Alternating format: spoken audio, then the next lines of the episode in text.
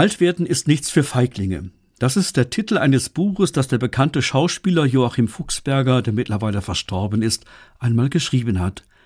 In ihm hat er seine Erfahrungen mit dem Altwerden, mit all seinen Begleiterscheinungen geschildert. Und das auf sehr vergnügliche Weise. Gleich das erste Kapitel ist überschrieben mit eine Betrachtung des Unabänderlichen. Und die Frage, warum er übers Altwerden schreibt, hat er damals beantwortet mit Ich bin alt.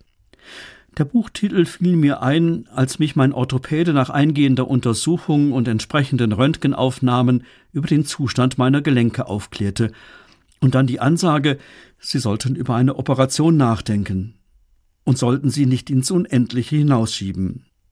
Ehrlich gestanden, ich hatte es geahnt, vielleicht mir noch nicht eingestanden, und dann die anderen körperlichen Einschränkungen, die sich zeigen, dazugenommen, führen zu der Feststellung, ich bin alt.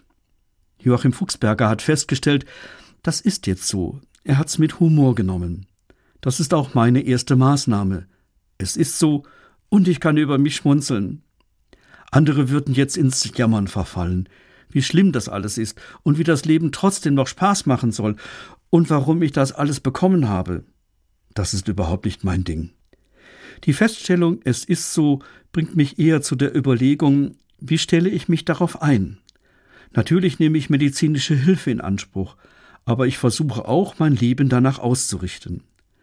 Welche Aufgaben kann und will ich wahrnehmen? Was kann ich tun, um meine Gesundheit zu unterstützen? Darum geht es.